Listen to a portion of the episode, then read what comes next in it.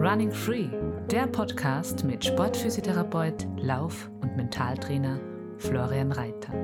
Laufen als deine Basis für körperliches, mentales und emotionales Wohlbefinden. Finde deinen Rhythmus durch achtsame Bewegung in und mit der Natur.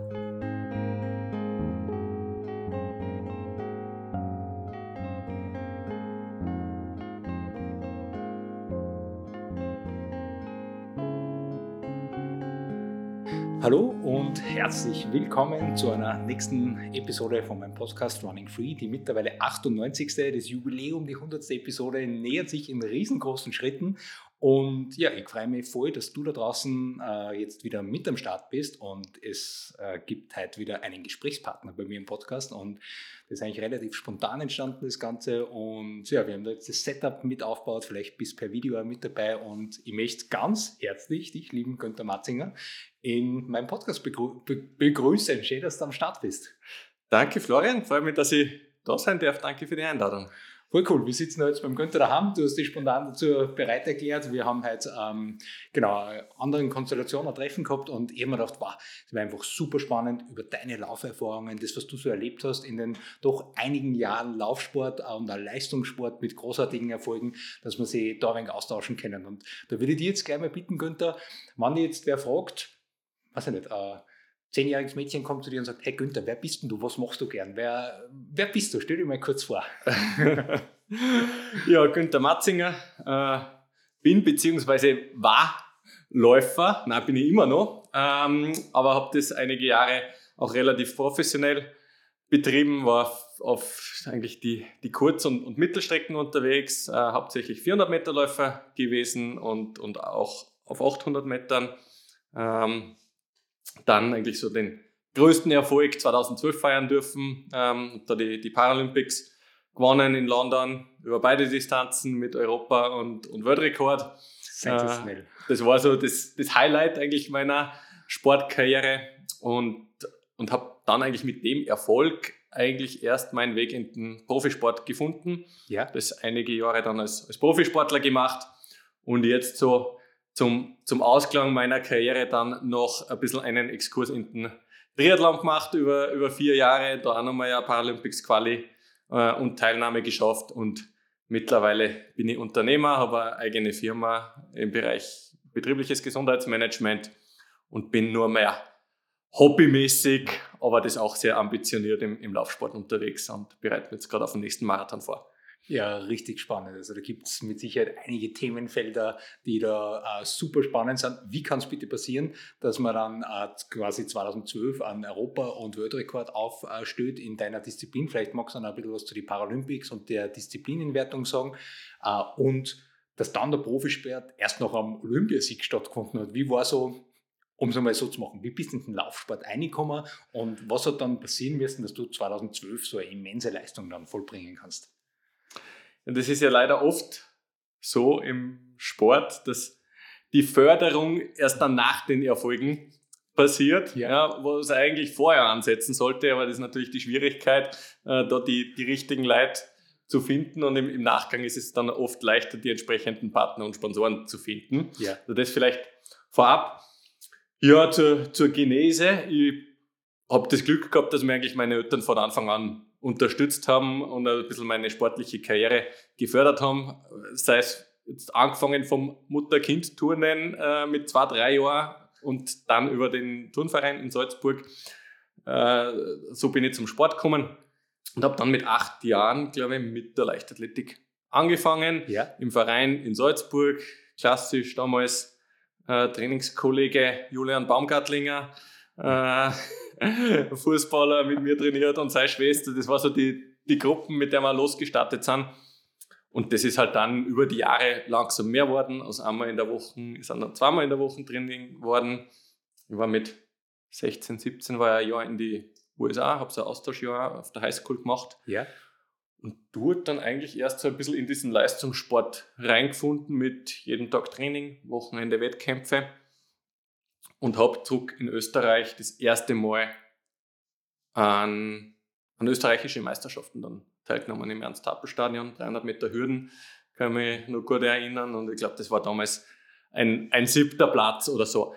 Alles bis zu dem Zeitpunkt und nur eine Zeit lang darüber hinaus im Nicht-Parasport, ähm, also immer überall ganz normal mit trainiert und, und mich gematcht, bis irgendwann ähm, der Chef von der Salzburger Landessportorganisation, der damalige, der Walter Pfahler, dann ja. auf mich und meine Eltern zu kommen ist und gesagt, hey Günther, ein bisschen beobachtet und so, mit deinen Zeiten, die du da rennst, auf 300, auf 400 Meter, du warst äh, international, was Paralympics und so äh, angeht, gar nicht so schlecht dabei. Ja. Ähm, und das war so, und war das 2004, 2005 um und um. Da warst du wie alt dann? Mm, 2004 war ich 17, 18 ja, dann okay. sowas. Ja. Mm. Und bin U20 bin ich mal Vize-Staatsmeister geworden über 400 Meter Hürden und immer noch nicht im Behindertensport. Und ich habe mich dann aber irgendwann überreden lassen und gesagt, hey, okay, vielleicht Peking 2008, das war was und ich will die Quali probieren. Und habe mich dann über WM 2007 qualifiziert und war 2008 bei meinen ersten Paralympics in Peking am Start.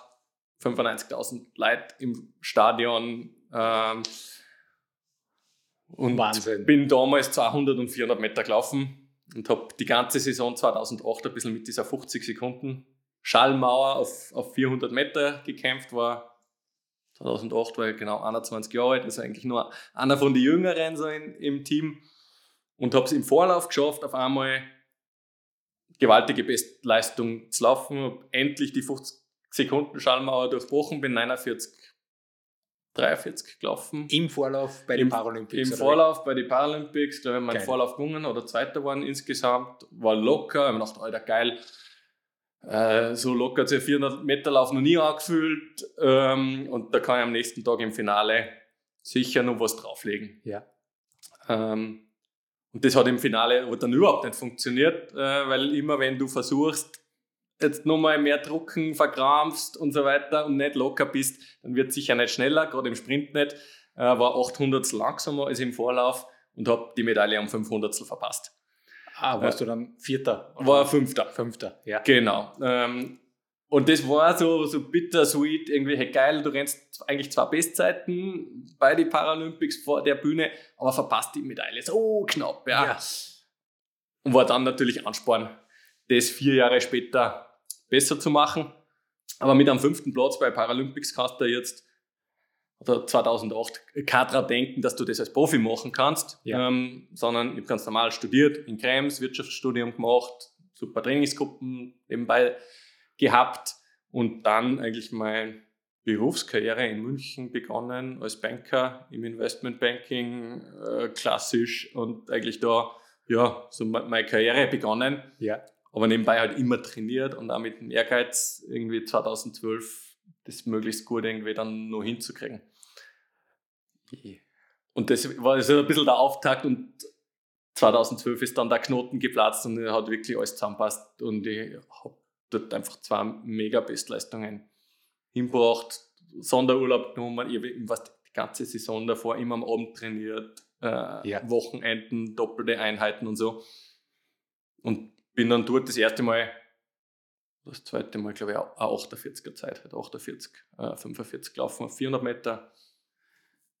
Und dann äh, das gewonnen, das war mega geil, findet man auf YouTube auch coole Videos dazu. Okay, muss ich nachher verlinken, dann unten in die Show Notes auf jeden äh, Fall. Und dann der 800 Meter Lauf war zwei, drei Tage später angesetzt. Dann, das waren 2012 waren die Olympischen Spiele, wo Österreich keine einzige Medaille geholt hat. Ja. Da waren alle dann schon ein bisschen, so Medien, Öffentlichkeit, ein bisschen hungrig auf Erfolge. Und ähm, das hat natürlich jetzt, sagen wir mal, der, der Paralympics-Mannschaft ein bisschen in die Karten gespielt. Ähm, und das war vielleicht medial deswegen ein bisschen größer. Und der ORF hat dann gesagt, hey, 800 Meter Lauf, Finale übertragen wir live ähm, in ORF Sport Plus. Und das war das erste Paralympics-Event in Österreich, das je live im Fernsehen übertragen worden ist. In welchem Jahr war das? Also es war 2012. 2012 war das. Dann. Und das war natürlich für mich mega geil. Und dann habe ich halt den Lauf noch, noch gewinnen können und gleichen Weltrekord und Bestleistung und dann mit zwei goldene erfolgreichster Österreicher bei diesen Paralympics. Also da ist halt dann ja, Wahnsinn, äh, medial auf einmal Aufmerksamkeit, überall wirst eingeladen. Und eigentlich mit diesem Erfolg war es dann erst möglich, ein paar Sponsoren zu finden. Ähm, das Glück gehabt mit Wüstenrot dann Ja. äh, damals. Ähm, und die gesagt, hey, wir unterstützen das. Wenn du Profisportler werden willst, ähm, sind wir dabei als Partner. Wir stellen die an, setzen eigentlich das Modell Heeresport, äh, das damals für den Behindertensport noch nicht gegeben hat, Ja. ähm, privat um. Wir stellen die an, du bist versichert ja, und kannst aber Vollzeit deinem Sport nachgehen. Ah, Ähm, Und das, das war natürlich eine mega Chance äh, damals. Und ich habe Zeitl habe ich schon überlegt, soll ich das machen, äh, jetzt Beruf aufgeben und was ich mir da aufgebaut habe. Gedacht, Ja, irgendwie, ich will mir nicht in fünf oder zehn Jahren dann die Frage stellen, was wäre gewesen, wenn. ja. Ja. Das ist nachvollziehbar super spannend. Was ist passiert zwischen 2008 und 2012, dass du 2012 nicht die Nerven da nicht gehabt hast, dass du so abgeliefert hast, dass du einen Rekord aufgestellt hast? Vielleicht magst du das einmal kurz so sagen, wie du mental oder körperlich dann darauf vorbereitet hast, dass du dann den Weltrekord hast laufen können und im Finale so ablieferst. Was waren da für die so die entscheidenden, äh, was war die Basis da für die, dass das funktioniert hat?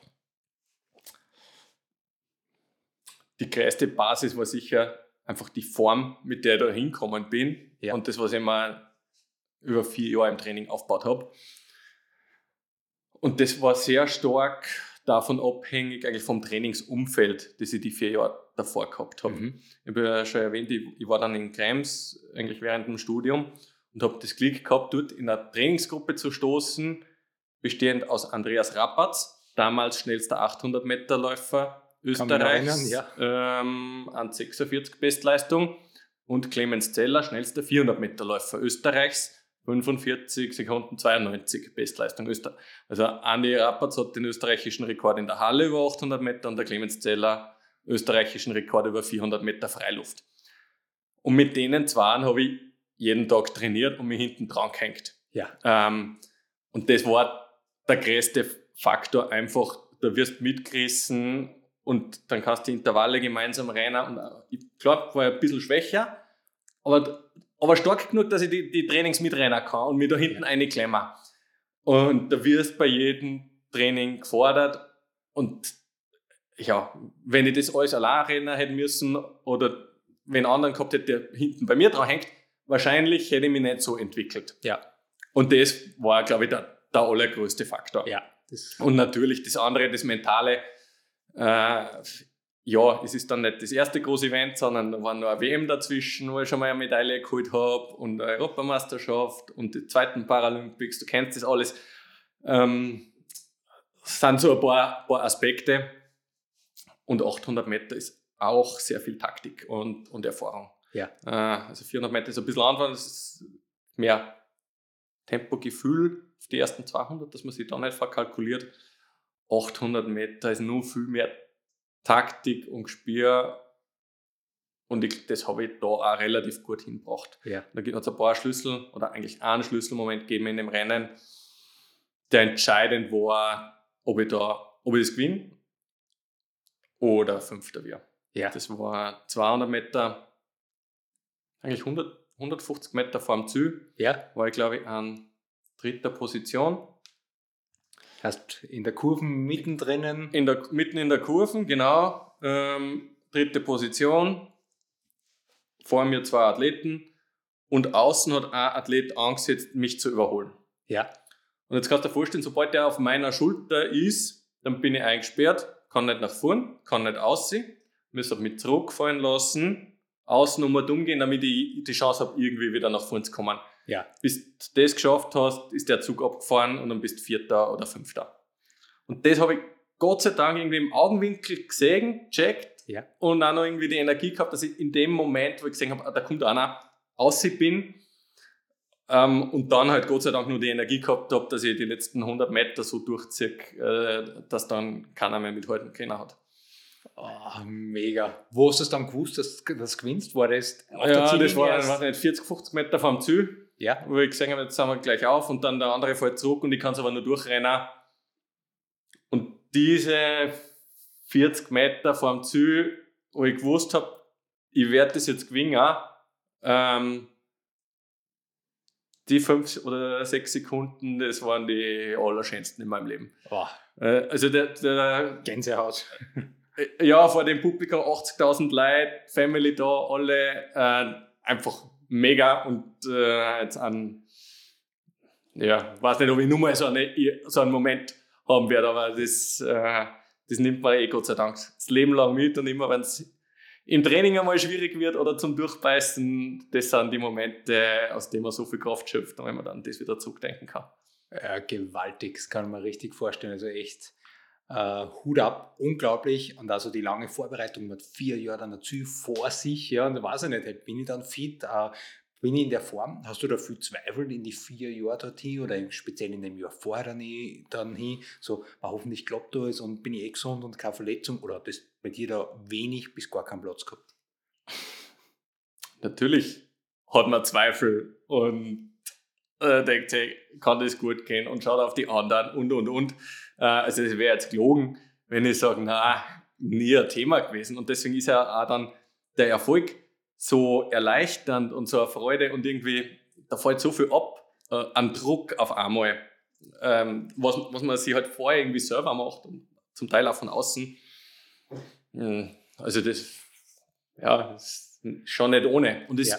Ist ja auch nicht gesagt, dass sowas aufgeht. Also vier Jahre später habe ich dann mit Verletzungen zum Kämpfen gehabt und war nicht in Form und äh, gesagt, äh, wirst du noch fit oder nicht und Physio äh, und und und. Ja, und dann ist es nicht aufgegangen und ist nur eine Bronzemedaille geworden. Äh, ja. Obwohl ich drei Monate davor in der besten Form meines Lebens war. Also es ist nicht gesagt, dass sowas hinhaut. Und das kann man auch nicht irgendwie so als selbst, selbstverständlich hinnehmen. Ja, das glaube ich, weil da müssen ganz viele Dinge einfach auch zusammenspielen. Waren die Stimme vor, der Familie dann dort im Stadion 8000 Leute. War das auch, wo das erste Mal live übertragen worden ist, dann im OF? Oder ja, genau, das war da. Ja. Ah, Wahnsinn. Also hat, hat alles, alles zusammengespielt. Es war super, super spannend und äh, ich habe vorher ausgehört, du hast viel, also eben mit den zwei Burschen Männer trainiert, die einfach ums Eizahl schneller waren wie du. Äh, jetzt habe ich das auch schon öfters mitgekriegt, dass das einfach super motivierend sein kann wann du wenn hast, äh, wo du halt orientieren kannst nach vorne hin. Ja. Die Gefahr, oder als Physiotherapeut habe ich ja schon viele Läufer und Läuferinnen bei mir gehabt, die auch mit schnellere trainiert haben und die dann manchmal so ein bisschen das Frustrierte einkommen sind oder ins Übertraining, mhm. weil sie eigentlich jedes Training das war Ausscheidungsrennen quasi und einfach zu viel trainiert haben. Es war jetzt nicht auf so einem Niveau, wo ja. du trainiert hast, aber wie war das für dich dann auch hinsichtlich dem, dass die schneller waren? Wie bist du mit dem umgegangen? Und einfach das Thema Regeneration. Wie sehr hat das in deinem Trainingsalltag eine bewusste, aktive Rolle gespielt? Ich denke, das ist auf die Sprint- und Mittelstrecken nicht so das große Thema oder ja. Problematik. Das ist eher, wenn du auf die längeren Strecken gehst, ja. ähm, dass das mehr ein Problem wird oder schwieriger. Also wenn du jetzt an einen Marathon oder mehr die Ausdauerdisziplinen denkst und da ist jemand, der einfach in seiner Grundlage 20 oder 30 Sekunden am Kilometer schneller rennt als du, mit dem kannst du natürlich einmal einen Dauerlauf machen. Ja. Ähm, aber wenn du das dreimal, viermal in der Woche machst, dann kommst du sicher ins Übertraining und, und der trainiert locker. In einem, Im Sprint, und wir haben halt, also 400 Meter, ich bin ja im im Training nie weiter als 350 Meter gelaufen. Ja.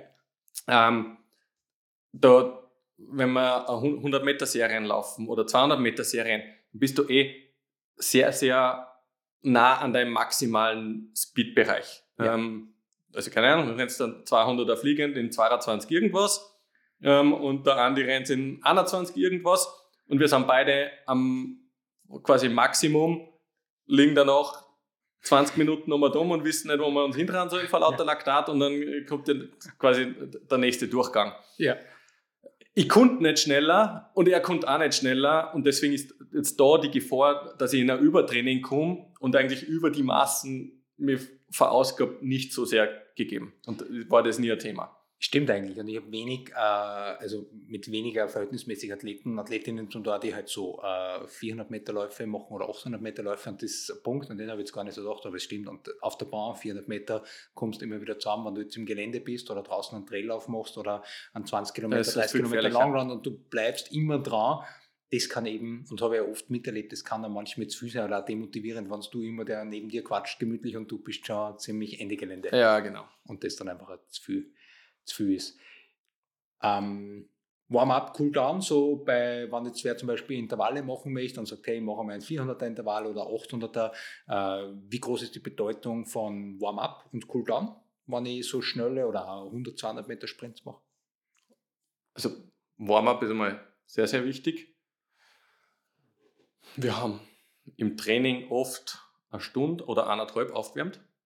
Ja. Das ist, wenn, wenn man das das erste Mal macht oder als Externer da dazukommt, das ist ein Workout für sich. Ja. Und auch haben wir aber auch als solches genutzt, äh, also von gemütlichem Einlaufen, 10 Minuten, über Mobilisationsübungen, über Kräftigungsübungen mit Medizinball oder Ja. leichte Hanteln. Äh, Also da nimmt man sehr viel Stabilisations-, Kräftigungstraining einfach mit und dann vielleicht sowas wie 10 mal 100, eine Serie, aber in einem submaximalen Bereich hin und her, bevor du dann in die Hauptserie eigentlich erst eingehst. Ja. Und dann sind gleich einmal eine Stunde oder eine Stunde 15 vorbei. Aber du kannst dir sicher sein, jeder Muskel ist warm, äh, jedes Gelenk ist mobilisiert und kein schneller Schritt ähm, kann da irgendwas anhaben. Ja. Wenn ich jetzt, jetzt nur Sprints mache, oder so, dann wärme ich mir auch gut auf. Also ich kann so auf ein Programm ein in 20, 25 Minuten durchziehen, dass ich sage, hey, alles ist jetzt so warm und gut aufwärmt, dass ich kein Verletzungsrisiko habe. Um, um das geht es eigentlich. Ja. Und natürlich dann auch, je besser du aufgewärmt und aktiviert bist, umso eine bessere Leistung kannst du abrufen. Ja. Vor die Wettkämpfe, mh, ohne Callroom habe ich immer eine Stunde aufgewärmt, ähm, bis Stunde 15. Mit Callroom musst du dann entsprechend länger einplanen, weil du zum Teil Callroom-Zeiten, also bei den großen internationalen Bewerbe von 40 Minuten vor dem Bewerb hast, wo du dann in einem Raum sein musst und dann sehr wenig nur machen kannst, dann ja. musst du eigentlich eine Stunde vor dem oder eine Stunde 10 vor dem Callroom anfangen und auf einmal bist du dann eine Stunde 50 vor dem Bewerb und sagst, okay, jetzt muss ich einlaufen gehen. Oh, hast du da ein fixes Ritual gehabt? Hörst du Musik? Bist du ganz in dir drinnen? Wie bereits so in der halben Stunde, Stunde äh, vor einem wichtigen Wettkampf? Wie hast du du da vorbereitet? Ja, also das Warm-up-Programm ist immer das gleiche. Ja. Nichts Neues ausprobieren. Da fällt mir gerade ein, ich habe einmal einen Lauf gemacht, mein Bruder ist ab und zu mal mitgelaufen, das war so ein, so ein, so ein Stadtlauf oder so. Und er hat mit mir aufgewärmt und ich habe so den Pendellauf im Warm-up mitgemacht und er hat das nicht gemacht, hat mit mir mitgemacht und er hat sich jetzt sehr geholt und hat dann nicht mitlaufen können. Also mach nie, was du sonst Klassiker, nicht ja. auch machst. Ja. Also heißt, Genau. du hast fixes Aufwärmprogramm gehabt? Vor jedem Wettkampf eigentlich das gleiche. Ja.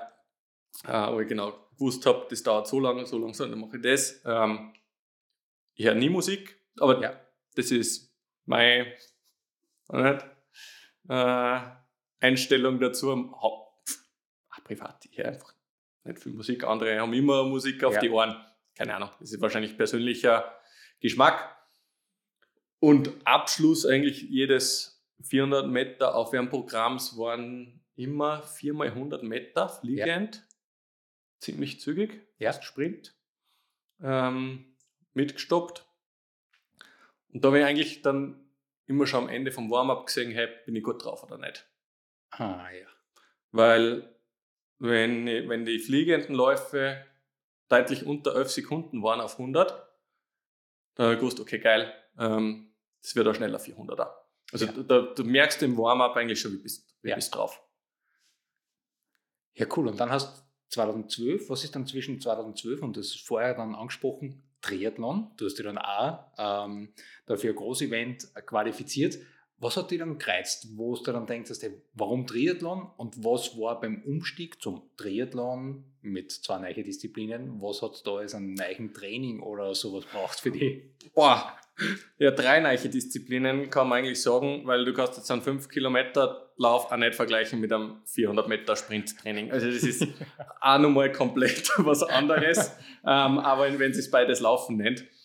Äh, ausschlaggebend war so ein bisschen, ähm, dass im Parasportbereich es nur für also gewisse Behinderungsklassen gewisse Bewerbe gibt. Ja. Sie haben dann nach 2012 sämtlichen längeren Distanzen gestrichen, ähm, Ja. also 800 Meter, 1500 Meter bis hin zum Marathon, was es vorher gegeben hat, es nachher nicht mehr gegeben. Ist gestrichen worden. Ist gestrichen ja. worden. Und irgendwie war das so aber eigentlich mein, mein Ziel, dass ich vielleicht von die 800 mehr auf die 1500 Meter gehe. Ich bin jetzt auch nicht so der massige Typ und äh, der volle Sprinter, sondern ich mach, hey, ich möchte eigentlich ein bisschen auf die längeren Disziplinen. War dann nicht möglich, deswegen bin ich in Rio 2016 nur mehr die 400 Meter gestartet. Mhm. Hab auf dem Weg dorthin und auch danach dann immer wieder mit Achillessehnenprobleme zum Kämpfen gehabt. Also ja. klassisches Läuferproblem eigentlich, was halt auch sehr stark durch viel Spikes, Bahn, Kurvenläufe und, und einfach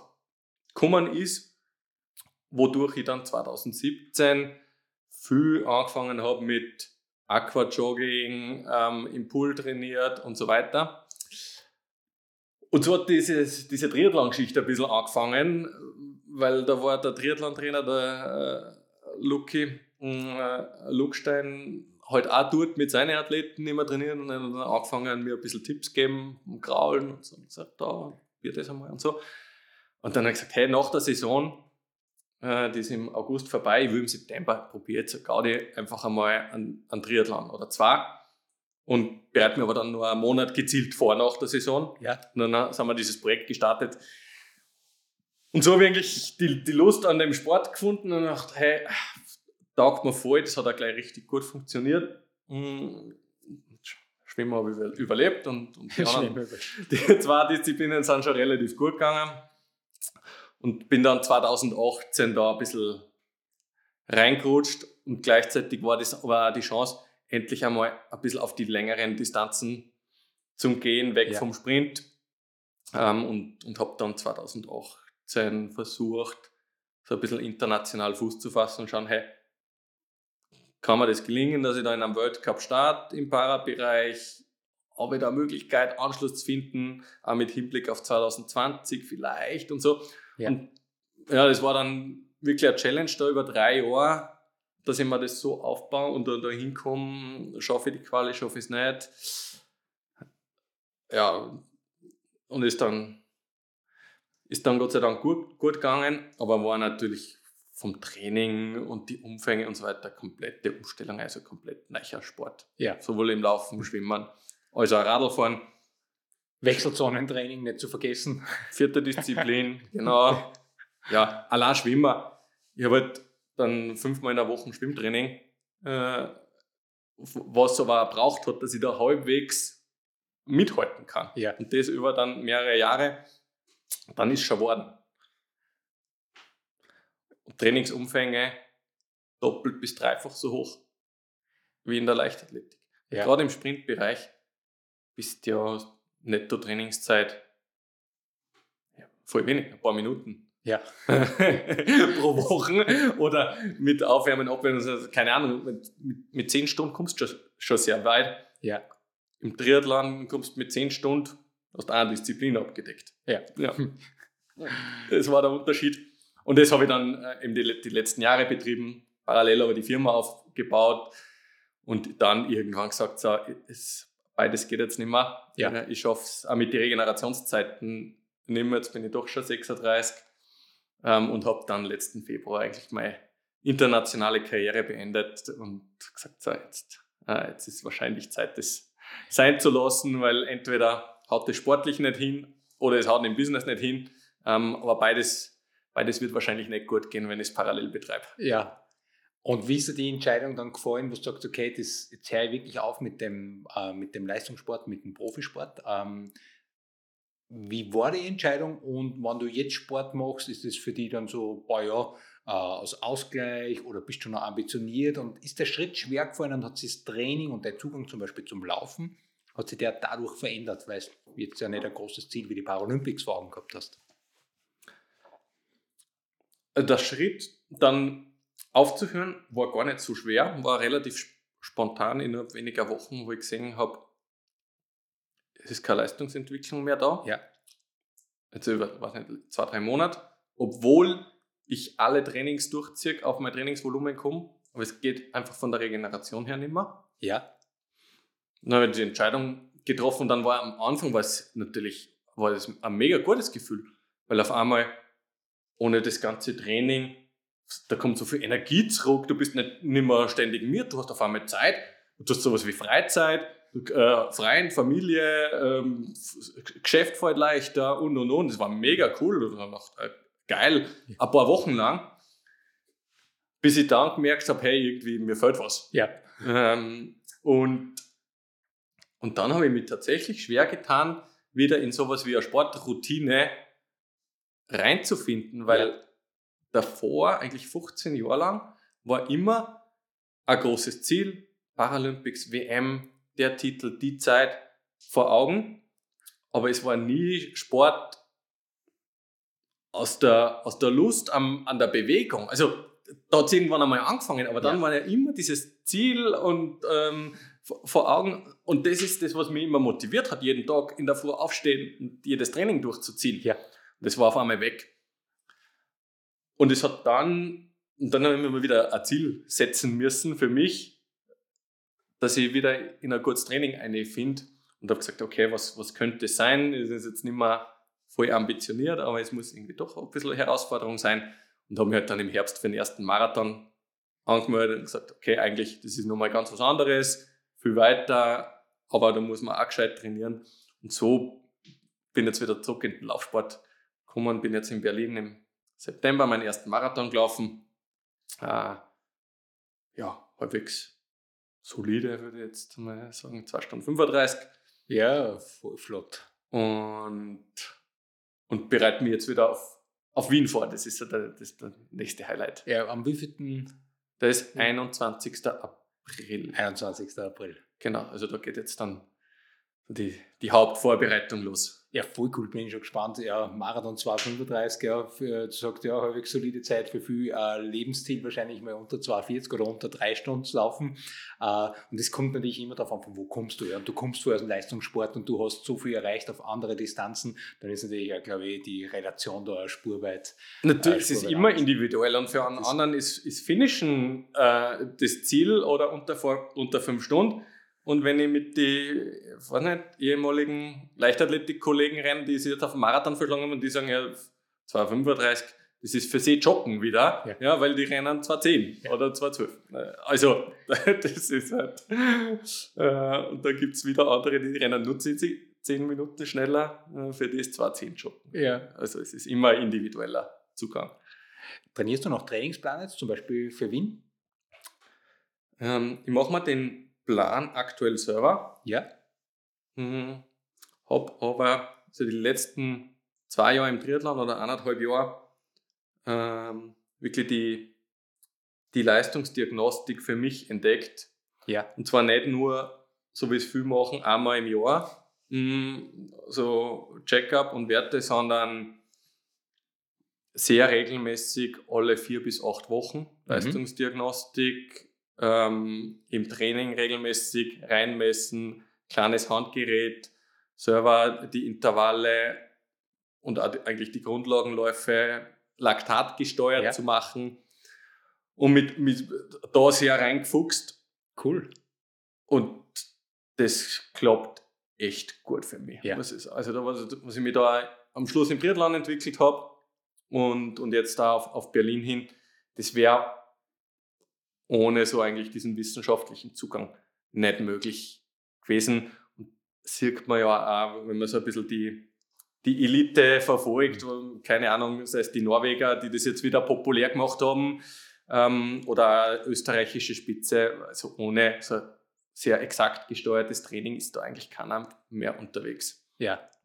Und natürlich, wenn ich neben der beruflichen Tätigkeit eh nur, nicht, sieben oder zehn Stunden Lauftraining irgendwo unterbringe, dann sollen die zehn Stunden im Idealfall halt auch möglichst effektiv sein und nicht in irgendeinem Bereich, der mich entweder abschießt oder zu langsam ist, als dass es einen ordentlichen Trainingseffekt erzeugt. Ja, das ist ein super spannender Punkt, weil so sieht es ja, oder viele haben jetzt, machen das als Ausgleich oder schon ambitioniert und dann hast du halt 15, 12, 13 Stunden vielleicht zur Verfügung und die dann effizient einsetzen, das ist dann halt schon cool und da ist, glaube ich, viel Potenzial. Mit Vincent Vermoll mache ich ja einige Camps gemeinsam und das ist für mich immer wieder faszinierend zu sehen, was man eben durch so Leistungsdiagnostik, durch eine Standortbestimmung und dann eben eine regelmäßige, damit ich sehe, wie werden die Reize verarbeitet, genau. wie viel das man da einfach rausholen kann und das ist schon äh, super spannend.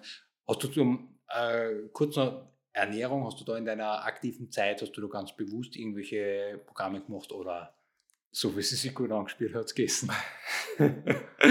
Tatsächlich eher, eher zweiteils. Natürlich ja. hat man einen gewissen Fokus drauf als Sportler und glaube ich auch relativ äh, guten Bezug zum, zum eigenen Körper, weiß, was tut einem gut, was tut einem nicht gut und haut sich kein Plätzchen ein, ein paar Stunden vor einer wichtigen Einheit oder wenn man weiß, boah, morgen wird es hart und so weiter.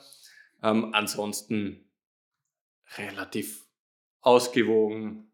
Ja, ja natürlich viel selber kochen, ähm, aber ich habe jetzt da keinen speziellen Fokus drauf oder bin da jetzt der volle, volle Fanat. Ja. Ja.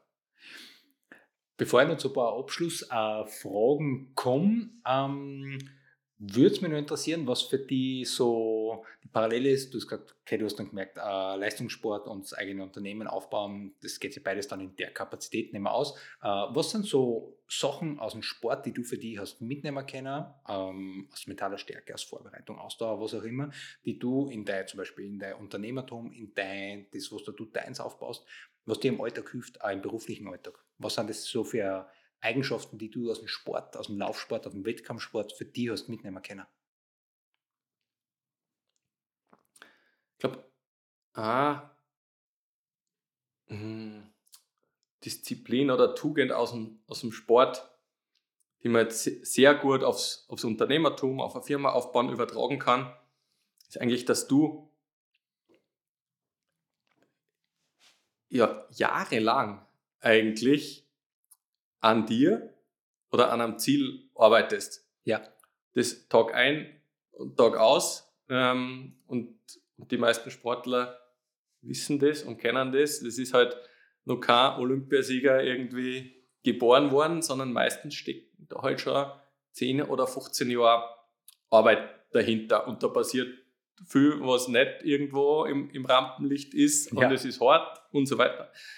Und und ich glaube, die, diese, die gleiche oder sehr ähnliche Konsequenz und Ausdauer braucht es auch, wenn man eine Firma aufbauen will, ja. wenn man einen Podcast erfolgreich machen ja. will, dann machst du mal die ersten 100 Episoden und hast ein paar hundert maximal Zuhörer und bis irgendwann ähm, sich dann die, die Erfolge und die Größe einstellen.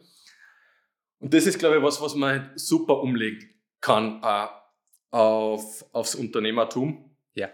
Wo, was viele vielleicht vergessen oder glauben, hey, da muss innerhalb von ein paar Wochen oder ein paar Monaten oder ein, zwei Jahren sich der Erfolg einstellen. Und man sieht ja immer diese, die paar Beispiele, denen das gelungen ist, aber das sind zwei oder drei aus Tausende, ja. ja. Ähm, und, und der Rest ähm, ist, dauert, dauert viel, viel länger und es ist viel, viel härter und es gibt Rückschläge und so weiter. Ja. Ähm, und da kann man sehr coole Parallelen aus dem Sport ziehen und äh, wenn es einmal hart wird, dann vielleicht zurückdenken, hey, wie, wie war es im Sport ähm, und wie ist da da gegangen. Und dann relativiert sich das auch sehr schnell wieder alles. Ja, es war ein super Punkt, voll cool. Danke. Wo siehst, verfolgst du den paralympischen Sport jetzt noch mit? Äh, interessierst du dich da noch oder bist du eher jetzt weg von dem Ganzen? Ja, generell interessiere ich mich jetzt, äh, für den Sport, für den Laufsport, für den Triathlon. Ähm, sei es Paralympics oder nicht. Habe ja. ich schon auf, auf beides am Blick. Ähm, mittlerweile eher sogar mehr am, am Nicht-Parasport. Ja. Wobei die, die Triathlon-Kollegen, also das interessiert mich natürlich dann schon sehr, was, äh, was geht da, weil ich mich da mit denen halt auch noch die letzten Jahre gematcht habe und, und sehr gespannt bin, was, was da jetzt in Paris passieren ja. wird. Ähm, die liefern mega Leistungen auch. Ja. Ähm, also das ist schon sehr, sehr spannend, verfolge von der Seitenlinie mit. Ja, cool. Ja, was darfst du wünschen für ein, äh, konkret jetzt für einen, für einen Parasport, paralympischen Sport, äh, wo, wo gibt es noch was zum da? Ich weiß nicht, ich glaube, wir haben noch gar nicht darüber gesprochen. Ich habe Politikwissenschaft studiert und meine Diplomarbeit war damals politische, wirtschaftliche und mediale Bedeutung vom Behindertensport in Österreich. Das war damals ah. meine Diplomarbeit. Da muss ich die fragen äh, nicht, und nicht um mich. Nein, nein, das ist bei mir jetzt schon wieder so lange her, aber es hat mich damals einfach voll interessiert. Äh, beim ÖSV, also eine Übungsleiter-Ausbildung gemacht und weil äh, mit der Blick hinter die Kulissen ein wenig interessiert hat. Ich möchte gar nicht zu in die Tiefe gehen, aber was ist so, was darfst du für die Zukunft wünschen? Wo, wo ist der Status quo jetzt? Würdest du überhaupt trennen im Parasport, nicht Parasport? Ist das obsolet oder ist schon wichtig? Da vielleicht nur deine, deine Einschätzung, dein Gefühl dazu. Ja, voll breites und unschwieriges Thema. Ja. Hm. Also ich glaube, das Thema Inklusion ist ein sehr großes und ein sehr wichtiges, das hm, ich eigentlich mein ganzes Leben lang gelebt habe, weil ich aus dem Nicht-Parasport komme. Ja. Ja, ähm, so die ersten 15 Trainingsjahre oder ja, eigentlich fast 15 kann man sagen, und dann in den Parasport gekommen bin. Ja, und das hat mich eigentlich zu dem Athleten gemacht, ähm, der dann geworden bin. Und im Triathlon war es genauso. Da habe ich mit dem Leistungszentrum in Salzburg mittrainiert und nicht mit irgendwelchen anderen Parasportlern. Und es gibt ja auch zu wenig Behindertensportler, als dass du gute Trainingsgruppen aufbauen könntest. Ja. Also wie viele Para-Triathleten, gute, gibt es in Österreich? Vielleicht aktuell drei oder so. Ja. So auch drei, aber auf Österreich verteilt. Das heißt, du schaffst es ja, und, und die sind in verschiedenen Behinderungsklassen. Das heißt, Ja. du schaffst es da gar nicht, ähm, gute Trainingsgruppen zu etablieren mit einem Umfeld, mit Trainer und so weiter. Und dann musst du als Athlet schauen, wie, wo kannst du dich dranhängen Ja. ähm, und eigentlich von bestehenden Strukturen profitieren. Und das ist bis dato nur sehr stark eigen organisiert. Wie, wenn sie halt Athleten irgendwo dranhängen, sie da Umfeld schaffen und so weiter. Mm, Das könnte man schon nur ein bisschen besser steuern, unterstützen und vielleicht, ja, oft, das sind halt oft gewisse Berührungsängste da. Ja. Wo man sagt, hey, wie, wie, wie, wie soll das jetzt funktionieren, wenn der da mit einem Arm nur mitschwimmt oder Ja. wie braucht man da beim Radl fahren und so weiter. Wenn man halt nie Kontakt gehabt hat, Ja. verstehe das, dass da Berührungsängste da sind. Ja. Ähm, manche Verbände machen das, glaube ich, schon sehr gut und, und inklusiv und denke da an den, an den Leichtathletikverband, wo das gang und gäbe war, dass ich bei österreichischen Meisterschaften start und mit rein und ich habe beim 400 Meter Lauf ähm, so einen Startblock gehabt, wo ich mich mit dem rechten Arm aufgestützt habe, damit ich links und rechts gleich bin. Ja. Dann hat einmal ein, ein Teilnehmer dann bei den Staatsmeisterschaften einen Protest eingelegt. Ähm, Bei den allgemeinen Staatsmeisterschaften, oder wie? weil ich nicht beide Arm am Boden gehabt habe beim Start. Echt jetzt? Ja. Woraufhin der, der Kampfrichter gesagt hat, hey, schleich die. Ähm, und das ist genau die, die richtige Einstellung. Ja. Ja, ähm, und, und ich bin dann einmal zweimal Staatsmeister geworden, über 800 Meter Ja. äh, in der allgemeinen In der Klasse. allgemeinen Klasse. Ähm, und das ist, das ist halt cool. Ja? Und irgendwie, das war nichts auch nichts besonders für die anderen Athleten, ja? weil Ja. ich halt da ganz normal integriert war und, und aufgenommen. Ja. Und so soll es sein. Ähm, und, und bei anderen ist das noch nicht selbstverständlich und dann heißt es, na, wir geben denen eine eigene Klasse und wir können die nicht da mitwerten, ähm, weil du fährst mit Prothesen und das geht nicht. Ja. Ähm, und da, das, da kommt man eine eigene Episode machen, aber Wahrscheinlich, ja. aber da fällt es halt dann noch weit. Ja. Ähm, eine Inklusion und sowas regt mich dann auf. Und das sind die Bereiche, wo, man, wo da noch einiges zu tun ist. Ja. Ansonsten kann ich sagen, hey, die ganze Förderlandschaft ähm, und da brauchst du jetzt nur im Fernsehen schauen, was Kampagnen gerade los ist und so weiter. Ähm, also da tut sich einiges. Es werden Paralympics übertragen, medial. Behindertensport ist mittlerweile im Heeresport da mit dabei. Äh, Das ist seit 2016, da war ich einer von den ersten vier, die dazu gekommen ist. Ja. Also es ist mittlerweile auch leichter, um einiges das profimäßig zu machen. Ja. Ja, super spannendes Thema. Danke dafür deine Ansichten. äh, Und äh, wo ich die Frage gestellt habe, ist mir schon bewusst worden, ne, das, ja, da braucht er eigentlich eine eigene Episode dazu und ist ein super spannender Punkt. Dankeschön dafür für, für deine, ja, einfach auch für, für deine Einblicke. Und Gerne. ja, ich glaube, es sind manchmal einfach so Berührungsängste, weil so wie du sagst, ja, wenn man das nicht so gewohnt ist, äh, ja, dann ist das vielleicht manchmal, ah, traut sich wer, ist jetzt blöd, wenn ich in Günther frage, ah, wie kommst denn du mit äh, ohne Unterarm rechts beim Schwimmer zurecht, ist das blöd, wenn ich das frage? Und so die Unsicherheit manchmal, das kann wahrscheinlich oft der Grund sein, warum äh, wer sich dann vielleicht schwer tut oder halt so, oh, ja, kann ich das jetzt ansprechen oder nicht? Sicher, hat, ja. sicher kann, alles kann man aussprechen, ähm, weil sonst bleibt es komisch und äh, je mehr Berührung man damit hat und deswegen ist es auch wichtig, dass es mal im Fernsehen ist und, und Ja. gesagt wird und so, weil dann einfach Berührungsängste sinken, weil das auch noch Nachwuchs anspricht und, und wer mit einer Behinderung, der, der jung ist, denkt, hey cool, ähm, Sport, das könnte ja was für mich sein, ich habe Ja. glaubt, ähm, das kann ich nicht machen oder so. Ja. Voll schön, voll schön. Lieber Günther, Dankeschön für die Zeit. Ich habe jetzt noch ein paar kurze Abschlussfragen an dich. Und zwar machen wir das jetzt flott durch.